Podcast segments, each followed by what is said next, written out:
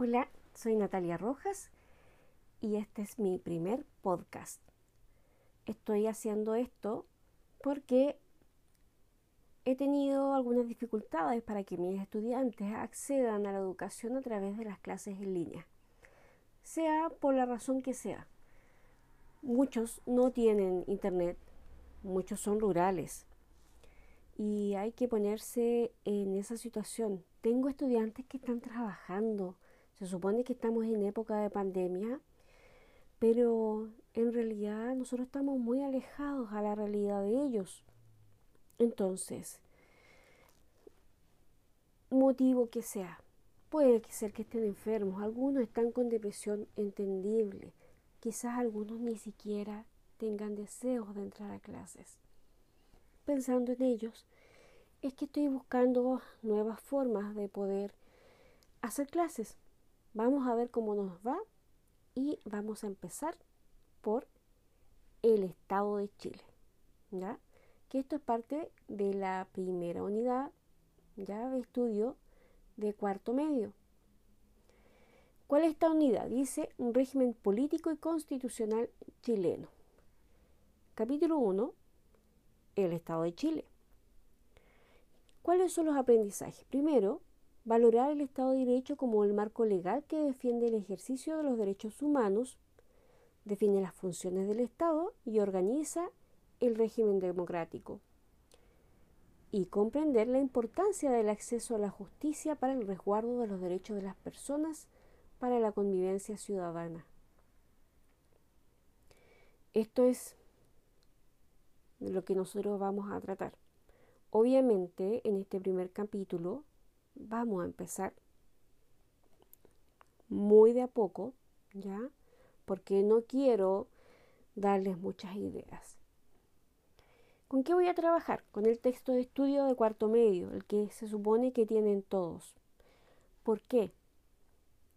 Si bien es cierto, ellos lo pueden leer, cualquiera lo puede leer, pero a veces igual se necesita una ayuda, la ayuda que podemos dar nosotros como profesores en este caso profesora de Historia y Geografía, y a partir de desde hace muy poco de formación ciudadana. Así que empecemos. El concepto de Estado.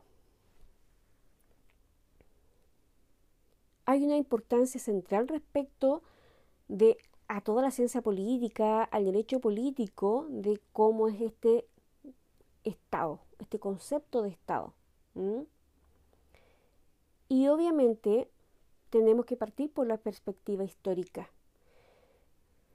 Hemos visto a lo largo de la historia que en la antigüedad podíamos deslumbrar este estado.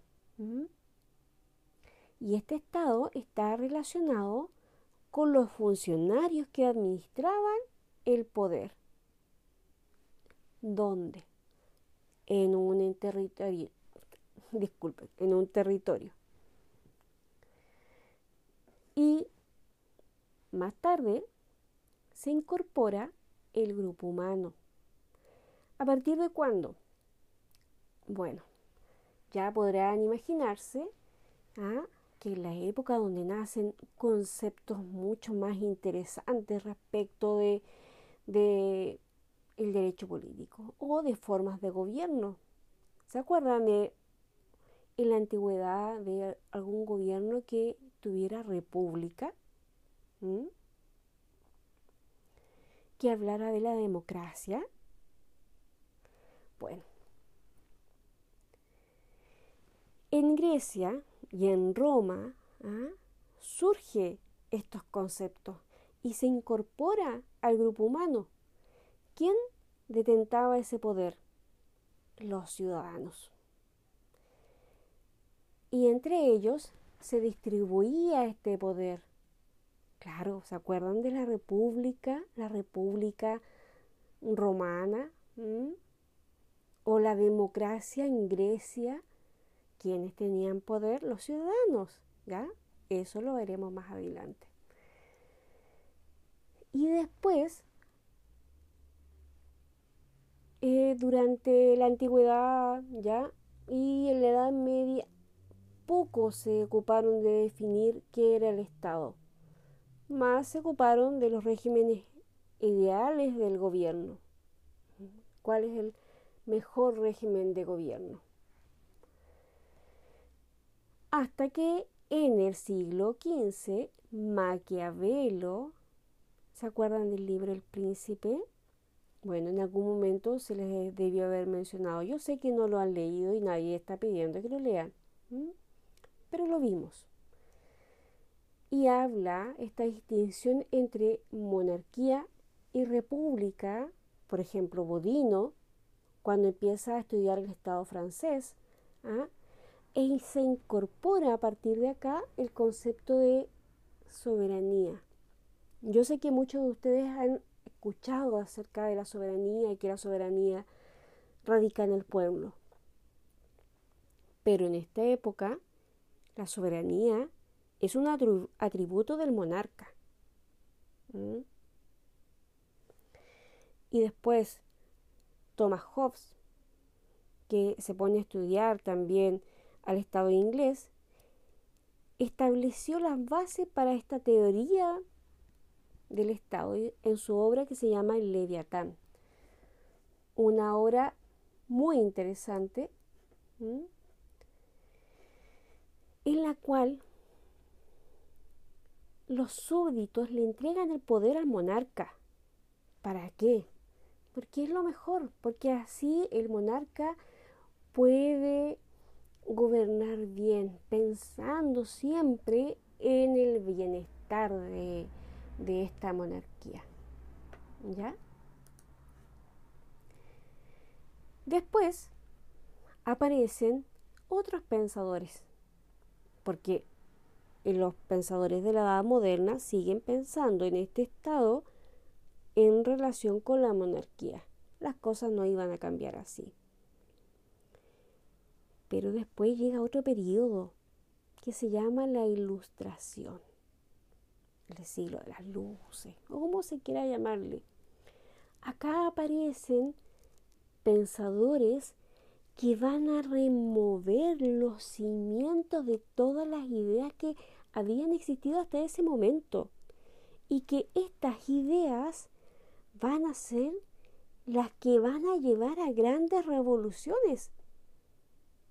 Se recordarán la Revolución Francesa, anterior a esa la independencia de Estados Unidos, las revoluciones nacionales después. ¿ah? ¿Y, qué pasa en América, en Sudamérica o, América Latina en general? Eso ya se imaginarán ¿De dónde viene? ¿De dónde sale todo este constructo filosófico para crear esto? Bueno, a partir de los pensadores ilustrados, de grandes filósofos, políticos, etc. Y uno de los más relevantes es John Locke. ¿Por qué Locke? Porque él es el que viene a hablar de las separaciones de de los poderes de Estado como forma de equilibrar entre sí e impedir que ninguno degenerará hacia el despotismo. ¿Ya? Y quien antes detentaba todo este poder era el monarca. Entonces acá viene un primer remesón. El monarca no tiene que tener todos los, todos los poderes del Estado. ¿ah? es una forma de decir, porque en realidad el poder es uno solo. Y lo que se dividen son las funciones de este poder. Pero se puede considerar a John Locke como un teórico de la democracia, porque está hablando de esta separación de poderes del Estado. Y aparecen otros pensadores también. Obviamente, vamos a ir hablando de a poquito de ellos.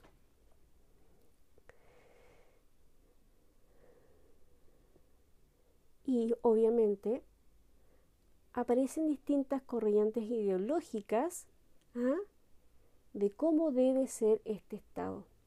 La corriente pluralista, la marxista y la elitista.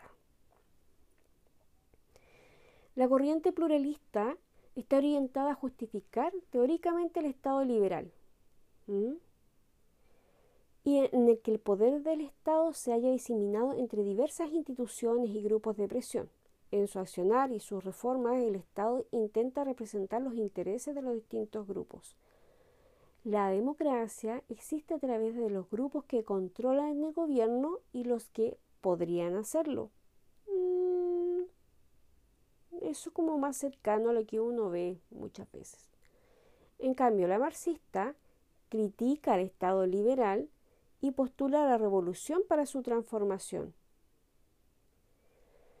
Aquí el Estado se presenta en dos facetas, como un instrumento de la clase dominante y como una fuerza política que tiene autonomía relativa para en ocasiones modificar los intereses del capital y modificar las condiciones en las que se desarrollan las relaciones de producción, ¿ah? que aquí se le llama la lucha de clases. Y también hay otro modelo, que es el elitista. Critica al Estado liberal, pero obviamente es contrario al proyecto marxista. El Estado acá es aquella comunidad humana que dentro de un territorio determinado reclama para sí el monopolio de la violencia física legítima. Mm, me hace cuestionar algunas cosas que vemos últimamente. El gobierno es la dictadura de una minoría sobre la mayoría. Y la democracia liberal es, en el mejor de los casos, una forma de seleccionar dirigentes y de otorgarles legitimidad a través de elecciones. O sea, se aprovecha de algunos postulados de, la, de esta teoría pluralista, pero solamente para conseguir a quienes van a liderar, quienes van a gobernar. Pasemos a las bases de la institucionalidad. ¿Ya? Corte así rotundo. Bases de la institucionalidad. ¿Dónde los vemos estas bases de la institucionalidad? En la constitución política de nuestro país, la constitución política de 1980, el capítulo 1 dice bases de la institucionalidad. Y los primeros nueve artículos hablan sobre ella. Sería muy interesante que pudiera leerlo. Ojalá lo puedan leer, chiquillos cualquiera en realidad es absolutamente necesario para entenderla. Pero aquí vamos a ir viendo algunas cosas. ¿Cuáles son estas bases? ¿O qué significa? Habla de que son un conjunto de valores, principios jurídicos y normas que se fundamentan la Constitución. ¿Ya? Porque hemos, las hemos considerado legítimas y por lo tanto obligatorias. ¿Para quién? Para todos, para todos los que vivimos en Chile, para todos los chilenos y en realidad para todo el que está aquí en nuestro país. Y además, ¿ah? dice que el poder del Estado está limitado por la Constitución. Claro, ¿ah? el Estado podría decir que quiere hacer cualquier cosa, yo quiero... Ay, tengo tantas ideas. Mejor me callo. Quiero hacer tal cosa, ¿ya? Perdón, hay un límite. El límite es la constitución. Ojalá ustedes me puedan dar ideas de lo que podría querer este Estado, ¿ya? ¿Qué es lo que querría hacer este Estado si no tuviera el límite de la Constitución chilena? ¿Mm? Que es la que condiciona la acción del Estado por tres vías. Mediante la base de la institucionalidad, a través del reconocimiento del Estado de Derecho, ¿ya? que últimamente a partir de octubre fue bastante fraccionado, eh, por no decir derrumbado, y a través de la organización de las instituciones públicas sobre el principio de separación de funciones. ¿Se fijan? Funciones, no poderes. ¿Ya? La Constitución de Chile tiene dos partes, que son las más importantes. Una parte dogmática y una parte orgánica. La parte orgánica se refiere a cómo se organiza ya estas funciones del Estado. Y la parte dogmática, que es la que muchas veces eh, queremos cambiar, se refiere a los principios fundamentales sobre los cuales se estructura el Estado y está formada por las bases de institucionalidad, las normas sobre nacionalidad y ciudadanía y los derechos y deberes constitucionales. Esta es una parte fundamental, derechos y deberes constitucionales. ¿Cuáles son los valores fundamentales de esta constitución? El artículo 1 lo señala. Las personas nacen libres e iguales en dignidad y derechos. La familia es el núcleo fundamental de la sociedad. El Estado reconoce y ampara los grupos intermedios a través de los cuales se organiza y estructura la sociedad y les garantiza la adecuada autonomía para cumplir sus propios fines específicos. ¿Se acuerdan cuando dicen de repente, no, es que los partidos políticos y ahora la nueva constitución tiene que ser sin los partidos políticos? Bueno, error. La constitución habla, ¿ah? reconoce y ampara los grupos intermedios. ¿Cuáles serían aquí grupos intermedios? Los partidos políticos. Así que chiquillos, ¿ah? los partidos políticos no pueden quedar fuera.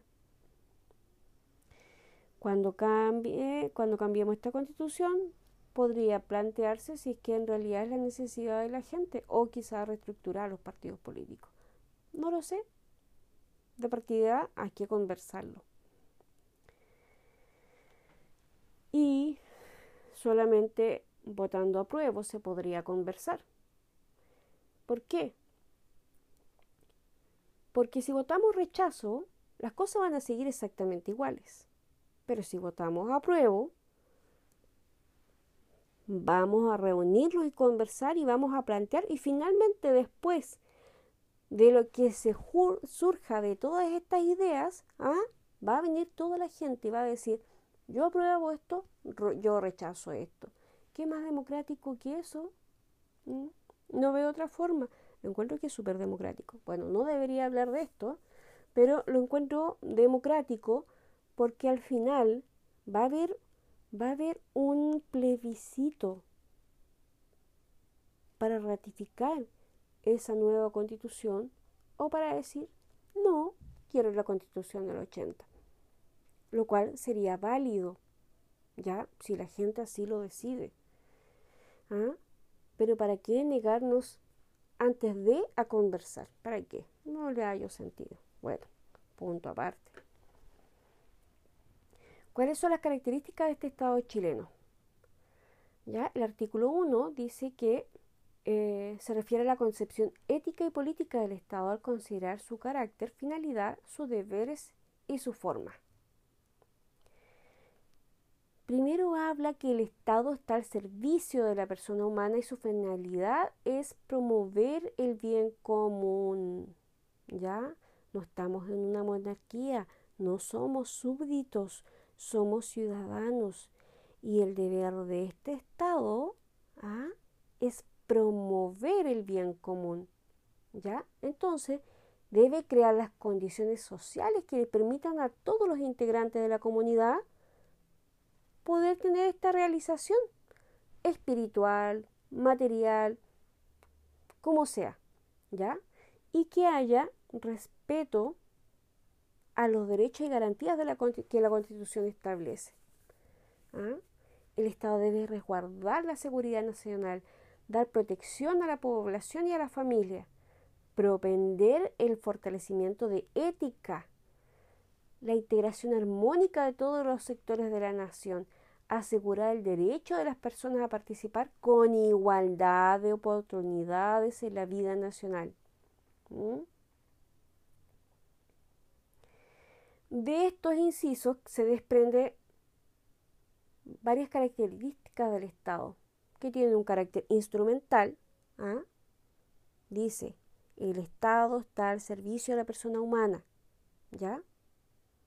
Entonces, el Estado no es un fin en sí mismo, es un medio, es un instrumento para conseguir algo. ¿Qué cosa? ¿Qué quiere conseguir? ¿Mm? Bueno, tiene este, este carácter instrumental porque el Estado está al servicio de. ¿Y cuál es finalidad que quiere conseguir? El bien común, ya se dijo.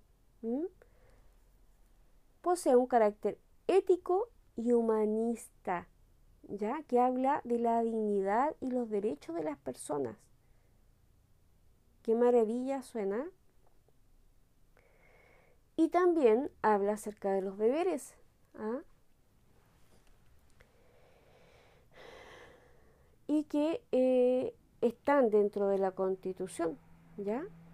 Esos deberes además incluyen la seguridad nacional, la que es entendida como la seguridad de la nación o del Estado en su conjunto. Nosotros tenemos ciertas obligaciones con nuestro Estado. Y la seguridad nacional es una de ellas. ¿Ya?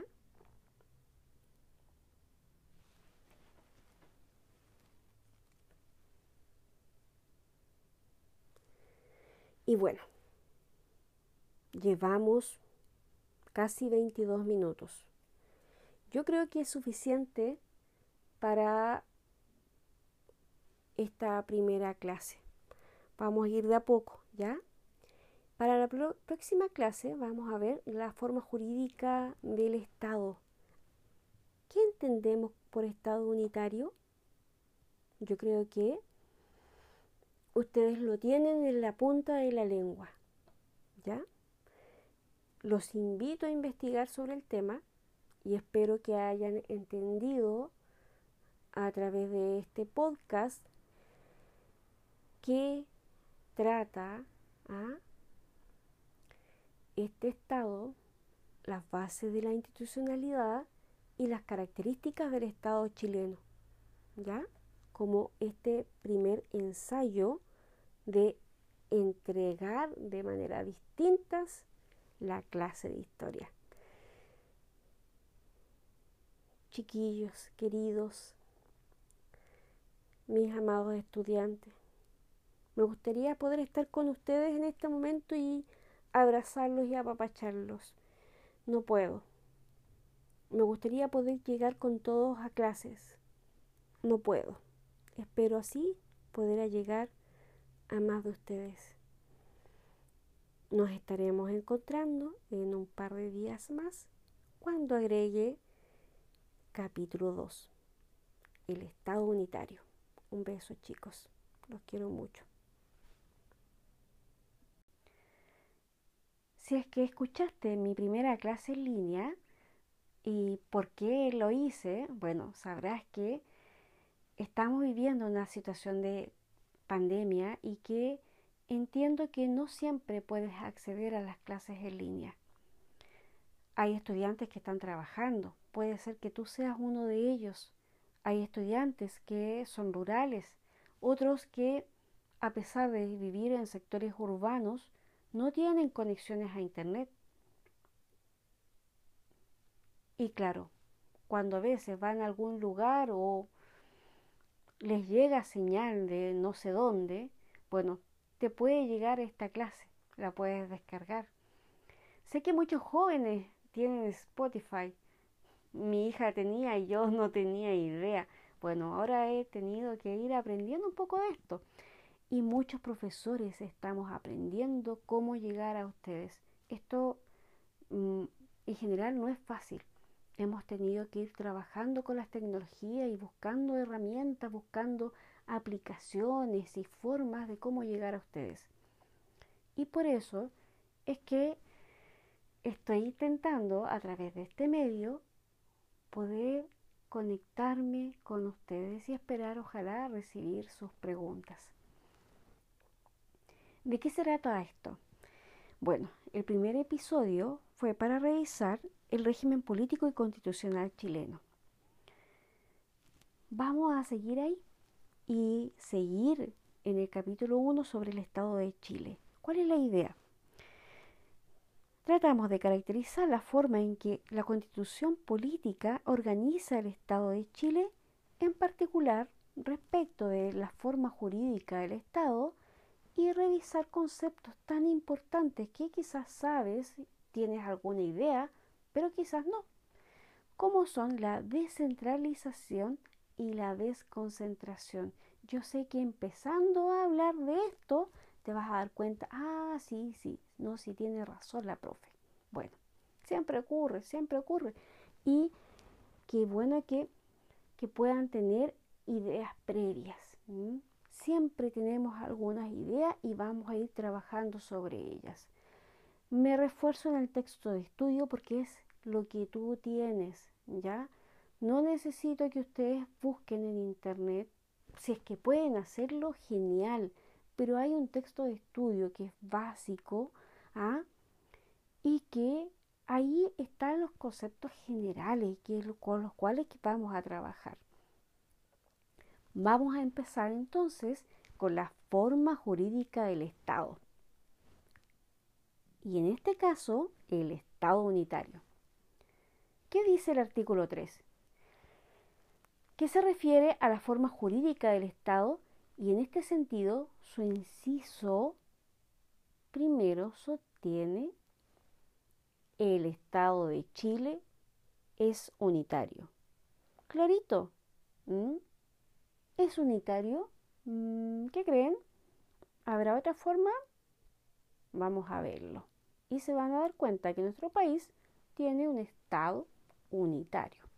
¿Ya? ¿Por qué? porque la forma jurídica del Estado tiene una estructura y una organización ya de poder donde el Estado es el titular y la distribución espacial de la actividad del Estado tiene una forma muy especial que vamos a ver ahora. ¿Cómo se clasifican los estados? Como nuestro, unitario. Bueno, y si no es unitario, ¿de qué otra forma puede ser? ¿Cómo es Estados Unidos? Ustedes saben, tiene 50 estados. Entonces, no es unitario. Claro, hay 50 estados y Chile es un estado. Entonces, ¿qué podríamos decir de Estados Unidos? que es un Estado federal. Entonces, un Estado se puede dividir o clasificar en estados unitarios y en estados federales. Bueno, que sea unitario el Estado chileno quiere decir que existe un solo centro político gubernamental. ¿Dónde estará? Yo sé que ustedes lo saben y está dado por los órganos del gobierno central, ¿ya? Y, desde ahí las leyes que emanan de los órganos de este centro político, ya sea el presidente o desde el Congreso, son aplicables a todo el territorio nacional, desde Arica hasta Punta Arenas, completo, de este a oeste, norte, sur, donde sea, las leyes aquí y en la quebrada del ají son las mismas, ¿ya? En cambio, en un Estado federal, la estructura del Estado está descentralizada políticamente. O sea, existen varios centros de poder político, ¿ya?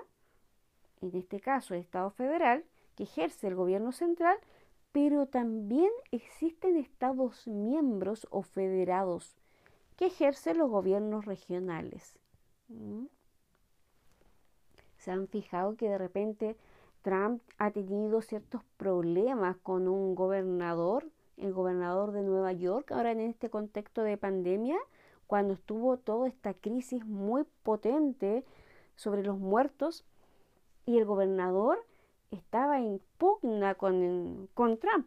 Entonces, bueno, ¿y cómo puede ser? Porque aquí el gobernador regional está siguiendo las órdenes del Poder Central. Bueno, porque allá son gobiernos federados. No tiene por qué estar siguiendo las órdenes del poder central, que sería el presidente. No es un Estado unitario, es un Estado federal. Entonces hay, hay independencia. ¿Ya? Eso a modo de ejemplo, así como para que lo tengan un poco más claro. Entonces, cada uno de estos gobiernos regionales actúa políticamente en forma independiente, ¿ya? Pero está coordinado con el gobierno central. Y de este gobierno central dependen las relaciones internacionales, las definiciones de la economía, eh, bueno, todo lo que tenga que ver con el fisco y, entre otros. Pero, pero entonces se dan cuenta que hay políticas que van a todo el territorio, pero cada estado tiene independencias, tiene independencia para decidir qué ocurre en ese estado. Por eso es que había esta pugna entre este gobernador de Nueva York y el presidente en ejercicio en Estados Unidos. Pero Estados Unidos será el único país que tenga Estado federado. ¿Habrán otros? ¿Se han dado cuenta que la capital de México se llama México DF? Bueno, México Distrito Federal. ¿Por qué? Porque también es federado. Argentina, Argentina, Brasil, Rusia, Suiza, son ejemplos de estados federados. Chile no, Chile es un estado unitario. Espero que con este concepto estado unitario, estado federal, haya quedado claro, esa es mi idea. Si es que no, por favor me cuentan, por favor, ¿ya? Y respecto del siguiente tema, porque este podcast va a ser cortito, ¿ya? Vamos a ir haciendo varios podcasts cortitos. Es respecto de la descentralización y la desconcentración. ¿Qué podemos decir de esto? Miren, leyendo el texto así textual, la administración del Estado será funcional y territorial, descentralizada o desconcentrada en su caso de conformidad a la ley. Los órganos del Estado promoverán el fortalecimiento de la regionalización del país y el desarrollo equitativo y solidario entre las regiones, provincias y comunas del territorio nacional. Bueno, esto está sacado del artículo 3 también de la Constitución de 1980. Lo mismo que cuando dice que el Estado de Chile es unitario. Por eso es que estamos tratando estos temas juntitos, ¿ya? ¿Qué podemos decir? Primero, ¿qué es la descentralización administrativa? ¿Mm? Eso significa que ciertas funciones públicas están distribuidas en el territorio y que se ejercen con mayor o menos independencia. Se descentraliza la ejecución de la norma, es decir, que los órganos descentralizados cumplen atribuciones ya sea de planificación, de aplicación, de evaluación de políticas públicas, pero todo está sujeto al poder central, que tiene cierta tutela sobre todo esto. ¿Ya? Pero que se diferencia porque existe una, una dependencia jerárquica. A ver, ¿qué podemos decir aquí? Por ejemplo, se dice que hay una descentralización que puede ser con asiento en el territorio nacional y también una descentralización sin base territorial. ¿Qué podemos significar que sea sin base territorial? A ver, un ejemplo, la ENAP, la ENAMI. Son empresas del Estado que operan en Chile, pero que no están en un territorio fijo. Entonces, esto es de tal región. No, no. Están descentralizados del poder central, pero no están en un territorio fijo. Pero sí están otras que son órganos descentralizados con un en un territorio fijo. Ejemplo, nuestra comuna es nuestro territorio. ¿Ya? Las gobernaciones, las intendencias, que fueron creadas en la reforma administrativa que se hizo durante el gobierno militar cuando se creó esta regionalización. Y se trata de una distribución de los recursos a los gobiernos subregionales. Por ejemplo, el intendente autoriza o niega eh, las marchas. Es un ejemplo de descentralización administrativa con asiento en el territorio, ¿ya?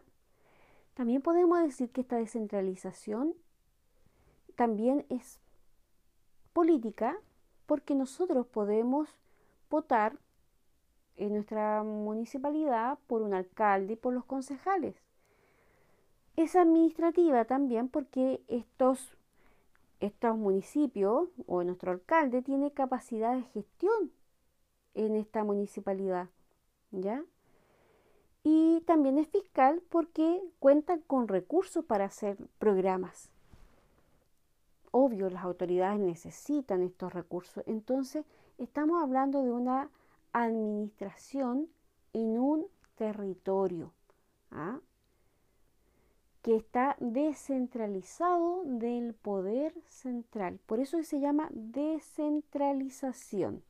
Ahora, ¿A qué nos referimos con la desconcentración? Eso significa que hay una delegación de las funciones del poder central. Entonces, esto es distinto a la descentralización. Descentralización, veamos cómo eh, con base territorial piensen en las regiones. Y en estas regiones donde existen presupuestos y donde se toman decisiones, ¿ah? donde existe en estas regiones hay municipios y en los municipios nosotros podemos votar, ¿ya? Pero en esta desconcentración significa que el poder central, que no lo puede tomar todo, ¿ya? En, respecto de la función administrativa, tiene que generar eh, desconcentración, pero a partir de ciertos órganos. A diferencia de la descentralización y la desconcentración, el órgano desconcentrado no es un órgano nuevo, ¿ya? independiente, con patrimonio y personalidad jurídica, como sería, por ejemplo, la Municipalidad de La Serena, ¿ya? sino que funciona de acuerdo a la asignación de recursos que define el poder central. O sea, está bajo el poder central. Claro, nuestro alcalde no está bajo el poder del presidente de la República, Aquí se actúa de forma independiente, con recursos y para hacer cosas que define la autoridad local. Quizás las necesidades de esta comuna no son las mismas de la higuera. O, a ver, bueno, cualquier otra comuna de Chile.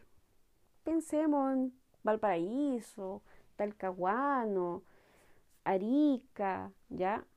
Paiguano, no todas las necesidades son las mismas.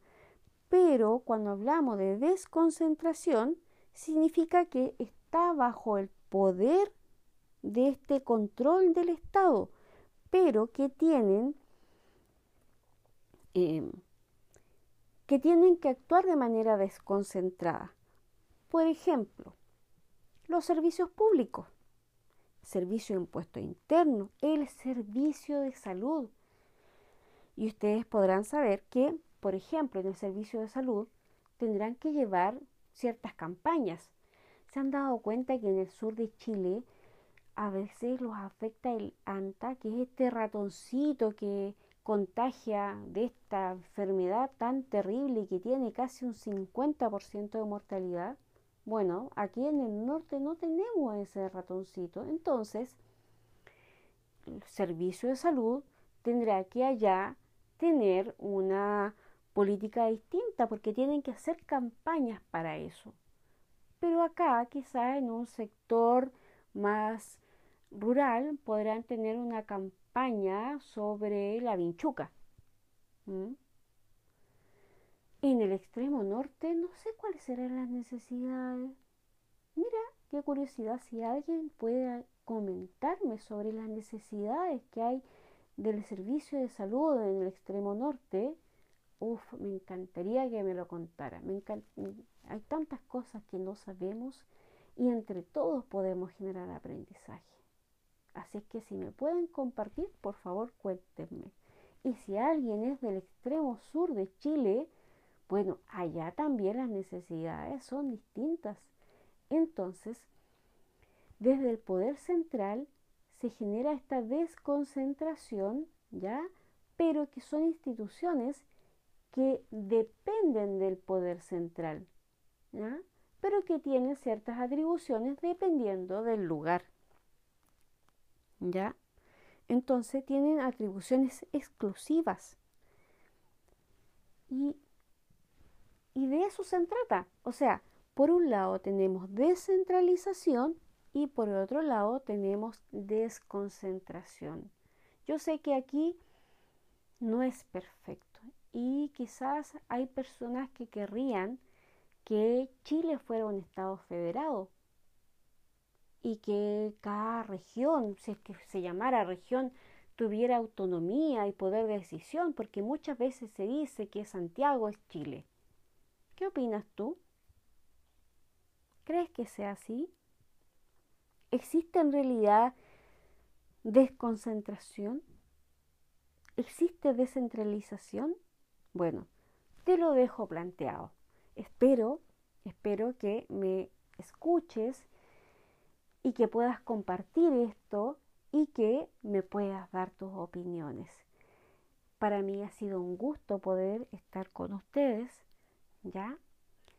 Y espero subir en unos días más el siguiente contenido.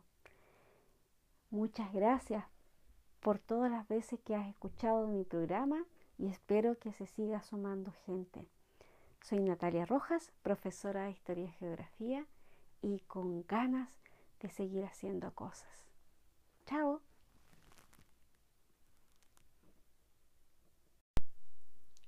Hola, soy Natalia Rojas, profesora de Historia. Si es que escuchaste mi primera clase en línea y por qué lo hice, bueno, sabrás que estamos viviendo una situación de pandemia y que entiendo que no siempre puedes acceder a las clases en línea. Hay estudiantes que están trabajando, puede ser que tú seas uno de ellos. Hay estudiantes que son rurales, otros que, a pesar de vivir en sectores urbanos, no tienen conexiones a Internet. Y claro, cuando a veces van a algún lugar o les llega señal de no sé dónde, bueno, te puede llegar esta clase, la puedes descargar. Sé que muchos jóvenes tienen Spotify. Mi hija tenía y yo no tenía idea. Bueno, ahora he tenido que ir aprendiendo un poco de esto y muchos profesores estamos aprendiendo cómo llegar a ustedes. Esto mm, en general no es fácil. Hemos tenido que ir trabajando con las tecnologías y buscando herramientas, buscando aplicaciones y formas de cómo llegar a ustedes. Y por eso es que estoy intentando a través de este medio poder conectarme con ustedes y esperar ojalá recibir sus preguntas. ¿De qué se trata esto? Bueno, el primer episodio fue para revisar el régimen político y constitucional chileno. Vamos a seguir ahí y seguir en el capítulo 1 sobre el Estado de Chile. ¿Cuál es la idea? Tratamos de caracterizar la forma en que la constitución política organiza el Estado de Chile, en particular respecto de la forma jurídica del Estado y revisar conceptos tan importantes que quizás sabes, tienes alguna idea, pero quizás no, como son la descentralización y la desconcentración. Yo sé que empezando a hablar de esto, te vas a dar cuenta, ah, sí, sí, no, sí tiene razón la profe. Bueno, siempre ocurre, siempre ocurre. Y qué bueno que, que puedan tener ideas previas. Siempre tenemos algunas ideas y vamos a ir trabajando sobre ellas. Me refuerzo en el texto de estudio porque es lo que tú tienes, ¿ya? No necesito que ustedes busquen en internet. Si es que pueden hacerlo, genial. Pero hay un texto de estudio que es básico ¿ah? y que ahí están los conceptos generales que, con los cuales vamos a trabajar. Vamos a empezar entonces con la forma jurídica del Estado. Y en este caso, el Estado unitario. ¿Qué dice el artículo 3? que se refiere a la forma jurídica del Estado y en este sentido su inciso primero sostiene el Estado de Chile es unitario. Clarito. ¿Es unitario? ¿Qué creen? ¿Habrá otra forma? Vamos a verlo. Y se van a dar cuenta que nuestro país tiene un Estado unitario. ¿Ya? ¿Por qué? porque la forma jurídica del Estado tiene una estructura y una organización ya de poder donde el Estado es el titular y la distribución espacial de la actividad del Estado tiene una forma muy especial que vamos a ver ahora. ¿Cómo se clasifican los estados? Como nuestro, unitario. Bueno, y si no es unitario, ¿de qué otra forma puede ser? ¿Cómo es Estados Unidos? Ustedes saben, tiene 50 estados. Entonces, no es unitario. Claro, hay 50 estados y Chile es un estado. Entonces, ¿qué podríamos decir de Estados Unidos? que es un Estado federal. Entonces, un Estado se puede dividir o clasificar en estados unitarios y en estados federales. Bueno, que sea unitario el Estado chileno quiere decir que existe un solo centro político gubernamental. ¿Dónde estará? Yo sé que ustedes lo saben y está dado por los órganos del gobierno central, ¿ya? Y, desde ahí las leyes que emanan de los órganos de este centro político, ya sea el presidente o desde el Congreso, son aplicables a todo el territorio nacional, desde Arica hasta Punta Arenas, completo, de este a oeste, norte, sur, donde sea, las leyes aquí y en la quebrada del ají son las mismas, ¿ya? En cambio, en un Estado federal, la estructura del Estado está descentralizada políticamente. O sea, existen varios centros de poder político, ¿ya? En este caso, el Estado federal, que ejerce el gobierno central, pero también existen estados miembros o federados que ejercen los gobiernos regionales. Se han fijado que de repente Trump ha tenido ciertos problemas con un gobernador, el gobernador de Nueva York, ahora en este contexto de pandemia, cuando estuvo toda esta crisis muy potente sobre los muertos y el gobernador estaba en pugna con, con Trump. Entonces, bueno, ¿y cómo puede ser? Porque aquí el gobernador regional está siguiendo las órdenes del poder central. Bueno, porque allá son gobiernos federados. No tiene por qué estar siguiendo las órdenes del poder central que sería el presidente. No es un Estado unitario, es un Estado federal. Entonces hay, hay independencia. ¿Ya? Eso a modo de ejemplo, así como para que lo tengan un poco más claro. Entonces, cada uno de estos gobiernos regionales actúa políticamente en forma independiente, ¿ya? pero está coordinado con el gobierno central. Y de este gobierno central dependen las relaciones internacionales, las definiciones de la economía, eh, bueno, todo lo que tenga que ver con el fisco y, entre otros. Pero, pero entonces se dan cuenta que hay políticas que van a todo el territorio, pero cada estado tiene independencias tiene independencia para decidir qué ocurre en ese estado. Por eso es que había esta pugna entre este gobernador de Nueva York y el presidente en ejercicio en Estados Unidos.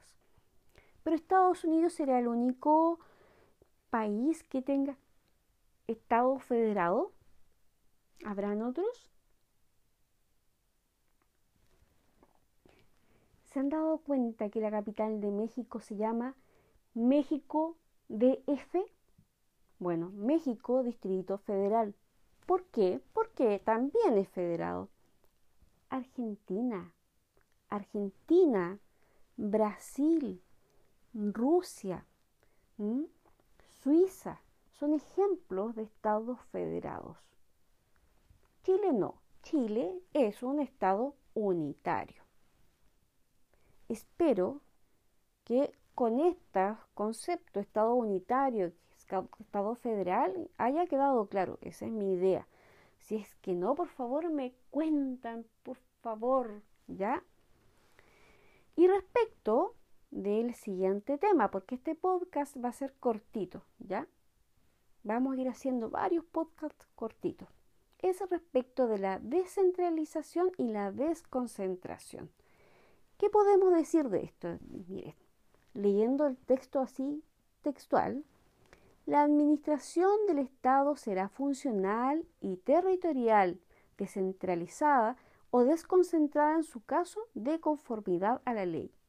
Los órganos del Estado promoverán el fortalecimiento de la regionalización del país y el desarrollo equitativo y solidario entre las regiones, provincias y comunas del territorio nacional. Bueno, esto está sacado del artículo 3 también de la Constitución de 1980. Lo mismo que cuando dice que el Estado de Chile es unitario. Por eso es que estamos tratando estos temas juntitos, ¿ya?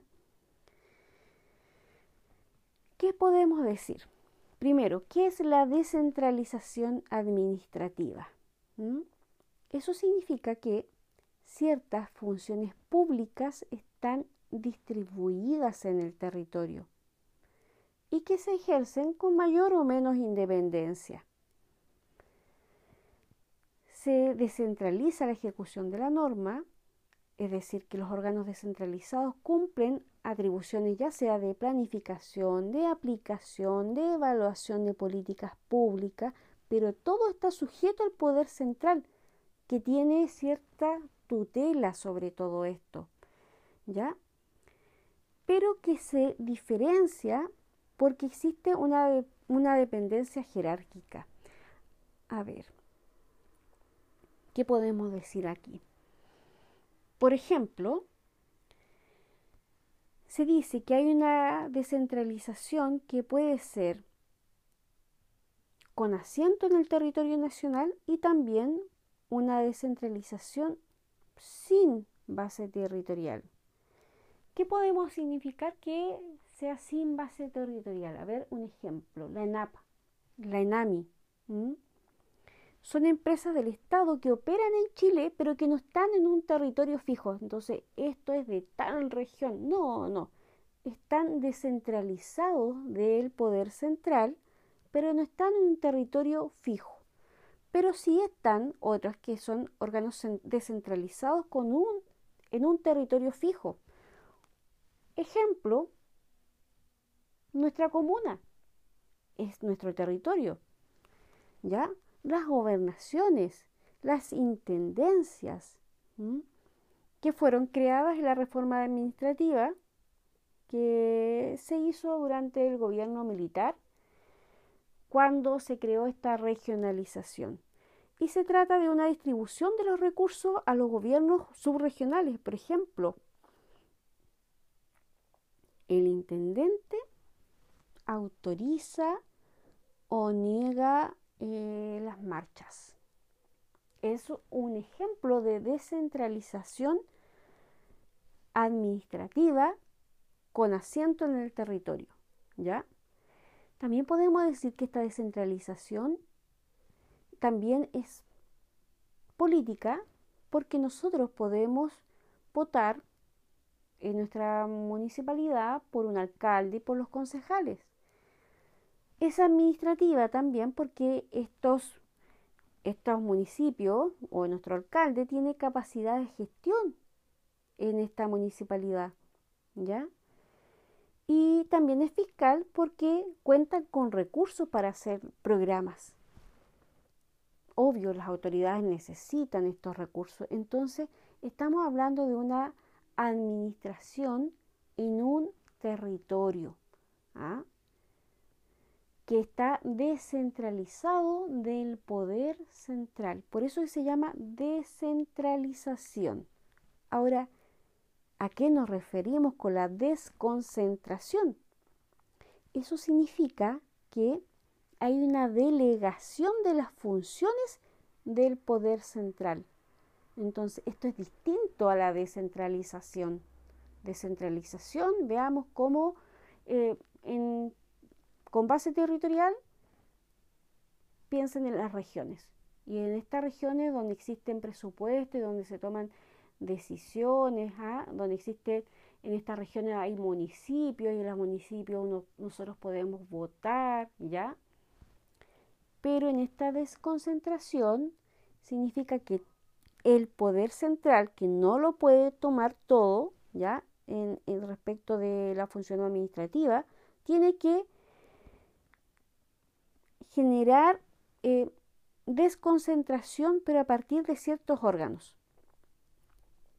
A diferencia de la descentralización y la desconcentración, el órgano desconcentrado no es un órgano nuevo, ¿ya? independiente, con patrimonio y personalidad jurídica, como sería, por ejemplo, la Municipalidad de La Serena, ¿ya? sino que funciona de acuerdo a la asignación de recursos que define el poder central. O sea, está bajo el poder central. Claro, nuestro alcalde no está bajo el poder del presidente de la República. Aquí se actúa de forma independiente, con recursos y para hacer cosas que define la autoridad local quizás las necesidades de esta comuna no son las mismas de la higuera. O, a ver, bueno, cualquier otra comuna de Chile. Pensemos en Valparaíso, Talcahuano, Arica, ¿ya? Paiguano, no todas las necesidades son las mismas. Pero cuando hablamos de desconcentración, significa que está bajo el poder de este control del Estado, pero que tienen em, que tienen que actuar de manera desconcentrada. Por ejemplo, los servicios públicos, servicio de impuesto interno, el servicio de salud.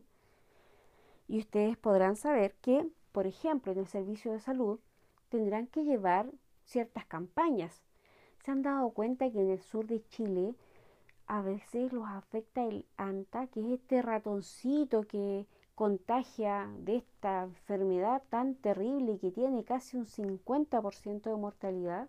Bueno, aquí en el norte no tenemos ese ratoncito. Entonces, el servicio de salud tendrá que allá tener una política distinta porque tienen que hacer campañas para eso pero acá quizá en un sector más rural podrán tener una campaña sobre la vinchuca. En el extremo norte no sé cuáles serán las necesidades. Mira, qué curiosidad si alguien puede comentarme sobre las necesidades que hay del servicio de salud en el extremo norte. Uf, me encantaría que me lo contara. Hay tantas cosas que no sabemos y entre todos podemos generar aprendizaje. Así es que si me pueden compartir, por favor cuéntenme. Y si alguien es del extremo sur de Chile, Bueno, allá también las necesidades son distintas. Entonces, desde el poder central se genera esta desconcentración, ¿ya? Pero que son instituciones que dependen del poder central, ¿ya? Pero que tienen ciertas atribuciones dependiendo del lugar. ¿Ya? Entonces tienen atribuciones exclusivas. Y, y de eso se trata. O sea, por un lado tenemos descentralización y por otro lado tenemos desconcentración. Yo sé que aquí no es perfecto y quizás hay personas que querrían que Chile fuera un estado federado y que cada región, si es que se llamara región, tuviera autonomía y poder de decisión, porque muchas veces se dice que Santiago es Chile. ¿Qué opinas tú? ¿Crees que sea así? ¿Existe en realidad desconcentración? ¿Existe descentralización? Bueno, te lo dejo planteado. Espero, espero que me escuches y que puedas compartir esto y que me puedas dar tus opiniones. Para mí ha sido un gusto poder estar con ustedes, ¿ya? Y espero subir en unos días más el siguiente contenido. Muchas gracias por todas las veces que has escuchado mi programa y espero que se siga sumando gente. Soy Natalia Rojas, profesora de Historia y Geografía y con ganas de seguir haciendo cosas. Chao.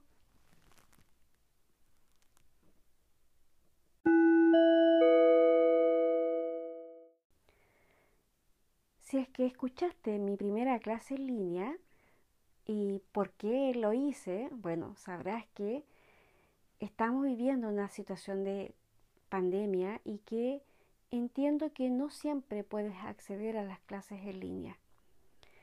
Hay estudiantes que están trabajando, puede ser que tú seas uno de ellos.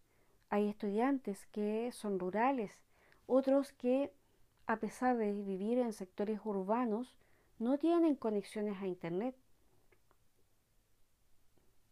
Y claro, cuando a veces van a algún lugar o les llega señal de no sé dónde, bueno, te puede llegar esta clase, la puedes descargar. Sé que muchos jóvenes tienen Spotify. Mi hija tenía y yo no tenía idea. Bueno, ahora he tenido que ir aprendiendo un poco de esto y muchos profesores estamos aprendiendo cómo llegar a ustedes. Esto mm, en general no es fácil. Hemos tenido que ir trabajando con las tecnologías y buscando herramientas, buscando aplicaciones y formas de cómo llegar a ustedes. Y por eso es que estoy intentando a través de este medio poder conectarme con ustedes y esperar ojalá recibir sus preguntas. ¿De qué se trata esto? Bueno, el primer episodio fue para revisar el régimen político y constitucional chileno. Vamos a seguir ahí y seguir en el capítulo 1 sobre el Estado de Chile. ¿Cuál es la idea? Tratamos de caracterizar la forma en que la constitución política organiza el Estado de Chile, en particular respecto de la forma jurídica del Estado y revisar conceptos tan importantes que quizás sabes, tienes alguna idea, pero quizás no, como son la descentralización y la desconcentración. Yo sé que empezando a hablar de esto, te vas a dar cuenta, ah, sí, sí, no, sí tiene razón la profe. Bueno, siempre ocurre, siempre ocurre. Y qué bueno que, que puedan tener ideas previas siempre tenemos algunas ideas y vamos a ir trabajando sobre ellas. Me refuerzo en el texto de estudio porque es lo que tú tienes, ¿ya? No necesito que ustedes busquen en internet. Si es que pueden hacerlo, genial. Pero hay un texto de estudio que es básico ¿ah? y que ahí están los conceptos generales que, con los cuales vamos a trabajar. Vamos a empezar entonces con la forma jurídica del Estado. Y en este caso, el Estado unitario. ¿Qué dice el artículo 3? Que se refiere a la forma jurídica del Estado y en este sentido su inciso primero sostiene el Estado de Chile es unitario. Clarito. ¿Es unitario? Mm, ¿Qué creen? ¿Habrá otra forma? Vamos a verlo. Y se van a dar cuenta que nuestro país tiene un Estado unitario. ¿Ya? ¿Por qué? Porque la forma jurídica del Estado tiene una estructura y una organización ¿ya? de poder donde el Estado es el titular y la distribución espacial de la actividad del Estado tiene una forma muy especial que vamos a ver ahora. ¿Cómo se clasifican los estados? Como nuestro, unitario. Bueno, y si no es unitario, ¿de qué otra forma puede ser? ¿Cómo es Estados Unidos? Ustedes saben, tiene 50 estados. Entonces, no es unitario. Claro, hay 50 estados y Chile es un estado. Entonces, ¿qué podríamos decir de Estados Unidos? Que es un estado federal. Entonces, un estado se puede dividir o clasificar en estados unitarios y en estados federales. Bueno, que sea unitario el Estado chileno quiere decir que existe un solo centro político gubernamental. ¿Dónde estará? Yo sé que ustedes lo saben. Y está dado por los órganos del gobierno central, ¿ya? Y, desde ahí las leyes que emanan de los órganos de este centro político, ya sea el presidente o desde el Congreso, son aplicables a todo el territorio nacional, desde Arica hasta Punta Arenas, completo, de este a oeste, norte, sur, donde sea, las leyes aquí y en la quebrada del ají son las mismas, ¿ya? En cambio, en un Estado federal, la estructura del Estado está descentralizada políticamente. O sea, existen varios centros de poder político, ¿ya? En este caso el Estado federal, que ejerce el gobierno central, pero también existen estados miembros o federados que ejercen los gobiernos regionales. ¿Mm? Se han fijado que de repente Trump ha tenido ciertos problemas con un gobernador, el gobernador de Nueva York, ahora en este contexto de pandemia, cuando estuvo toda esta crisis muy potente sobre los muertos, y el gobernador estaba en pugna con, con Trump. Entonces, bueno, ¿y cómo puede ser? Porque aquí el gobernador regional está siguiendo las órdenes del poder central. Bueno, porque allá ¿ah? son gobiernos federados. No tiene por qué estar siguiendo las órdenes del poder central, que sería el presidente. No es un Estado unitario, es un Estado federal. Entonces hay, hay independencia. ¿Ya? Eso a modo de ejemplo, así como para que lo tengan un poco más claro. Entonces, cada uno de estos gobiernos regionales actúa políticamente en forma independiente, ¿ya? Pero está coordinado con el gobierno central. Y de este gobierno central dependen las relaciones internacionales, las definiciones de la economía, eh, bueno, todo lo que tenga que ver con el fisco y, entre, otros. Pero, pero entonces se dan cuenta que hay políticas que van a todo el territorio, pero cada estado tiene independencias, tiene independencia para decidir qué ocurre en ese estado. Por eso es que había esta pugna entre este gobernador de Nueva York y el presidente en ejercicio en Estados Unidos. Pero Estados Unidos será el único país que tenga Estado federado. ¿Habrán otros? ¿Se han dado cuenta que la capital de México se llama México DF? Bueno, México Distrito Federal. ¿Por qué? Porque también es federado. Argentina, Argentina, Brasil, Rusia, Suiza, son ejemplos de estados federados. Chile no, Chile es un estado unitario. Espero que con este concepto estado unitario, estado federal, haya quedado claro. Esa es mi idea. Si es que no, por favor me cuentan, por favor, ¿ya? Y respecto del siguiente tema, porque este podcast va a ser cortito, ¿ya? Vamos a ir haciendo varios podcasts cortitos. Es respecto de la descentralización y la desconcentración. ¿Qué podemos decir de esto? Miren, leyendo el texto así textual, la administración del Estado será funcional y territorial, descentralizada o desconcentrada en su caso de conformidad a la ley. Los órganos del Estado promoverán el fortalecimiento de la regionalización del país y el desarrollo equitativo y solidario entre las regiones, provincias y comunas del territorio nacional. Bueno, esto está sacado de la, del artículo 3 también de la Constitución de 1980. Lo mismo que cuando dice que el Estado de Chile es unitario. Por eso es que estamos tratando estos temas juntitos, ¿ya? ¿Qué podemos decir? Primero, ¿qué es la descentralización administrativa? ¿Mm? Eso significa que ciertas funciones públicas están distribuidas en el territorio y que se ejercen con mayor o menos independencia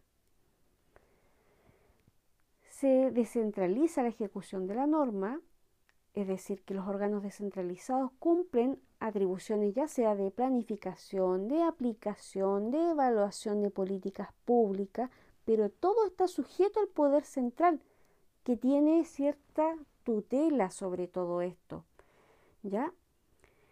Pero que se diferencia porque existe una, una dependencia jerárquica.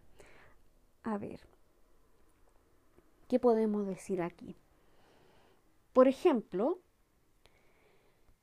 se dice que hay una descentralización que puede ser con asiento en el territorio nacional y también una descentralización sin base territorial. ¿Qué podemos significar que sea sin base territorial? A ver, un ejemplo, la ENAP, la ENAMI son empresas del Estado que operan en Chile, pero que no están en un territorio fijo. Entonces, esto es de tal región. No, no. Están descentralizados del poder central, pero no están en un territorio fijo. Pero sí están otras que son órganos descentralizados con un, en un territorio fijo. Ejemplo, nuestra comuna es nuestro territorio. ¿Ya? las gobernaciones, las intendencias, que fueron creadas en la reforma administrativa que se hizo durante el gobierno militar cuando se creó esta regionalización. Y se trata de una distribución de los recursos a los gobiernos subregionales. Por ejemplo, el intendente autoriza o niega eh, las marchas.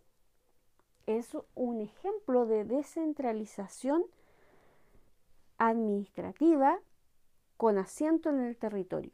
¿Ya?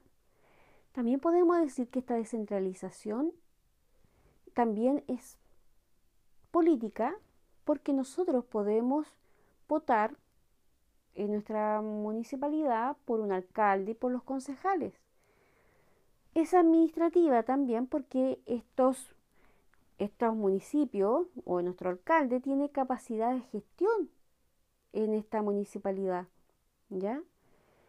Y también es fiscal porque cuentan con recursos para hacer programas.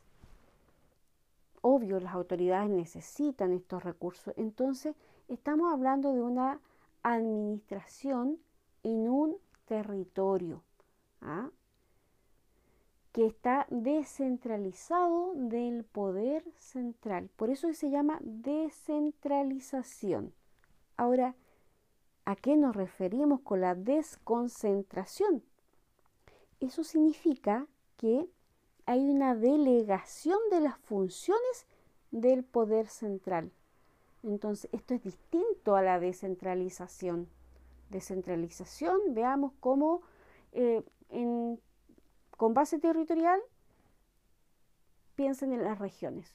Y en estas regiones donde existen presupuestos donde se toman decisiones, ¿ah? donde existe en esta región hay municipios y en los municipios nosotros podemos votar, ¿ya? Pero en esta desconcentración significa que el poder central, que no lo puede tomar todo, ¿ya? En, respecto de la función administrativa, tiene que generar eh, desconcentración, pero a partir de ciertos órganos. A diferencia de la descentralización y la desconcentración, el órgano desconcentrado no es un órgano nuevo, ¿ya? independiente, con patrimonio y personalidad jurídica, como sería, por ejemplo, la Municipalidad de La Serena, ¿ya? sino que funciona de acuerdo a la asignación de recursos que define el poder central. O sea, está bajo el poder central. Claro, nuestro alcalde no está bajo el poder del presidente de la República, Aquí se actúa de forma independiente, con recursos y para hacer cosas que define la autoridad local. Quizás las necesidades de esta comuna no son las mismas de la higuera. O, a ver, bueno, cualquier otra comuna de Chile. Pensemos en Valparaíso, Talcahuano, Arica, ¿ya? Paiguano, no todas las necesidades son las mismas. Pero cuando hablamos de desconcentración, significa que está bajo el poder de este control del Estado, pero que tienen, em, que tienen que actuar de manera desconcentrada. Por ejemplo, los servicios públicos servicio de impuesto interno, el servicio de salud. Y ustedes podrán saber que, por ejemplo, en el servicio de salud tendrán que llevar ciertas campañas. Se han dado cuenta que en el sur de Chile a veces los afecta el ANTA, que es este ratoncito que contagia de esta enfermedad tan terrible y que tiene casi un 50% de mortalidad. Bueno, aquí en el norte no tenemos ese ratoncito, entonces el servicio de salud tendrá que allá tener una política distinta porque tienen que hacer campañas para eso. Pero acá, quizá en un sector más rural, podrán tener una campaña sobre la vinchuca. En el extremo norte no sé cuáles serán las necesidades. Mira, qué curiosidad si alguien puede comentarme sobre las necesidades que hay del servicio de salud en el extremo norte. Uf, me encantaría que me lo contara. Hay tantas cosas que no sabemos y entre todos podemos generar aprendizaje. Así es que si me pueden compartir, por favor cuéntenme. Y si alguien es del extremo sur de Chile, bueno, allá también las necesidades son distintas. Entonces, desde el poder central se genera esta desconcentración, ¿ya? Pero que son instituciones que dependen del poder central, ¿ya? Pero que tienen ciertas atribuciones dependiendo del lugar, ¿ya? Entonces tienen atribuciones exclusivas. Y y de eso se trata. O sea, por un lado tenemos descentralización y por otro lado tenemos desconcentración. Yo sé que aquí no es perfecto y quizás hay personas que querrían que Chile fuera un Estado federado y que cada región, si es que se llamara región, tuviera autonomía y poder de decisión, porque muchas veces se dice que Santiago es Chile. ¿Qué opinas tú? ¿Crees que sea así? ¿Existe en realidad desconcentración? ¿Existe descentralización? Bueno, te lo dejo planteado. Espero, espero que me escuches y que puedas compartir esto y que me puedas dar tus opiniones. Para mí ha sido un gusto poder estar con ustedes, ¿ya? Y espero subir en unos días más el siguiente contenido. Muchas gracias por todas las veces que has escuchado mi programa y espero que se siga sumando gente. Soy Natalia Rojas, profesora de Historia y Geografía y con ganas de seguir haciendo cosas. Chao.